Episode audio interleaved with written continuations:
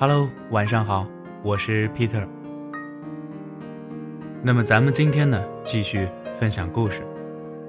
今天的这个故事啊，名字叫做《我就在这里，等风，也等你》。朋友中呢，有个姑娘，从高中就暗恋她的男神，一发不可收拾。我们都以为啊，她三分钟热度。可他，却一直喜欢了很久。他呢，也不是没有想办法去表白，可就是遇不到好时机。就像《老友记》里的 Rose，总找不到时机找 Rachel 表白。比如啊，有天晚自习下课，姑娘终于把想说的话整理完了，约着男神走到走廊，想把一切呀告诉他。可这话刚说出口，班主任就从旁边经过了，吓得他直接拿出一套数学题问男神。后来，姑娘一计不成又生一计，她开始写情书，用的是粉色的信纸，伴随着她扑通扑通的少女心，一笔一画写了两天。等到她想把信交给男神的时候，呲啦一下，信纸被书包拉链扯住，撕成了两半儿。姑娘的少女心呢，也就跟着呲啦一下碎成了两截。很快啊，他们升上了高三，他们要迎接的是不容有失的庞然大物啊！姑娘收起心思，好好学习，为了能跟男神去一样的大学，她就这么把自己投入到题海中了，铅笔被她画得直冒青烟啊！就这样，高考放榜，她全班第二。终于可以跟男神报同样的志愿了，可没想到男神恰恰是那个全班第一，而他们俩之间呢差了十五分。散伙饭，男神喝的大醉，一帮男生说着理想，说着未来，哭成了一团。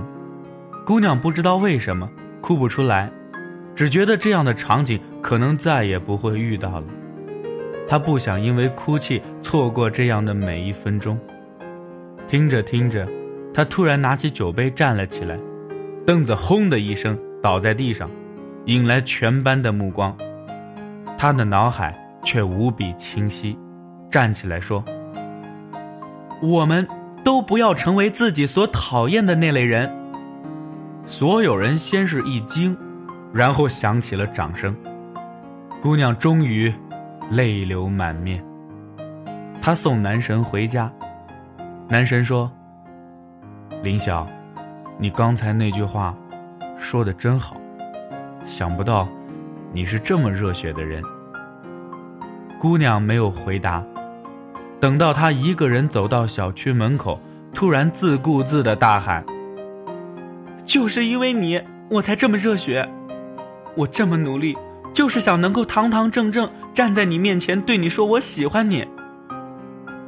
可男神不知道，曾经有个姑娘为了他这么努力过。故事的后来呢？故事的后来啊，是他俩失去了联系。包子感叹：果然，生活不会给每个人圆满的结局。姑娘说：“那也不一定，我觉得。”这个结局也不错啊。那么各位，你们觉得呢？我有一个好朋友啊，叫老陈，他从高中起暗恋大丁，他是一个如此内敛的人，以至于啊，在头三年根本就没人知道他喜欢大丁，连大丁啊自己都不知道。我呢，是第一个发现他秘密的人。因为啊，我不小心瞥到他微博的草稿箱了，里面满满呢都是他给大丁说的话。因为他让我看他发的一个文案有没有问题，然后他思前想后觉得不好，就退到了草稿箱里。我是何等聪明啊，一下把他草稿箱里那些话跟大丁就对上了。不一会儿呢，老陈。就对我讲了全部的故事。所谓的全部故事啊，其实不过是他一个人的自我斗争。他喜欢大丁的时候呢，大丁已经把他当做很好的朋友了。后来两个人呢，在不低逃过分手的命运。但在那个时候，喜欢上一个能让自己前进的人，无论你们有没有在一起，都是一种好运气。看过那么多甜蜜，再看到那么多分离，我终于明白了一个道理：有时候。你很爱一个人，爱不到的时候应该怎么样呢？就卯足劲儿，把自己变好吧。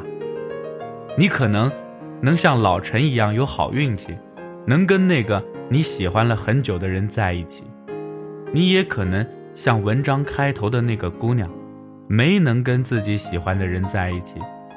但那都没什么关系，我们就要变好，因为。我们还年轻嘛，我们还会遇到很多很多的人，发生很多很多的故事。我只怕一件事，就是当遇到你想要抓紧的东西时，自己没有足够的能力握紧。生活啊，就像站在车站等车，只有那么几班车能带你去目的地。有人运气好呢，一下啊就等到了那班车。有人像我一样运气不怎么样，刚到车站那班车呢就开走了，那能怎么办呢？要么就一步步的走到目的地，要么就停留在原地看看风景，等着自己的那班车。随便哪一种都好，我们都要学会充实自己。等待是不可避免的事儿，谁都不想等，可谁都在等，等一个人。那就保证自己等到时已经学会了珍惜，等不到时大不了就做做自己喜欢的事儿。每一天都有万千种欢喜，哪怕是听一首你喜欢的歌，那日落也是一种欣喜啊。等一个梦想的实现，前提是你在往这样的方向走着，能实现固然最好，要是跌倒了，你也能鼓起勇气走到终点。至于终点是什么样子，走过去看看，就知道了。我们呐，都是一颗种子，总会发芽的。但在太阳找到你之前，我们要先学会扎根儿。所以，我们每天都充满热情，想着总有一天会遇到你。在那之前，让我变成最好的自己。就这么一步步走，等风，也等你。我一点也不着急。今天的故事呢，说到这儿就结束了。我是 Peter，咱们明天再见。打开微信右上角点加号，搜索栏当中输入 “Peter 讲故事”，添加关注。每天一个故事，分享你我身边最真实的生活。咱们明天再见了。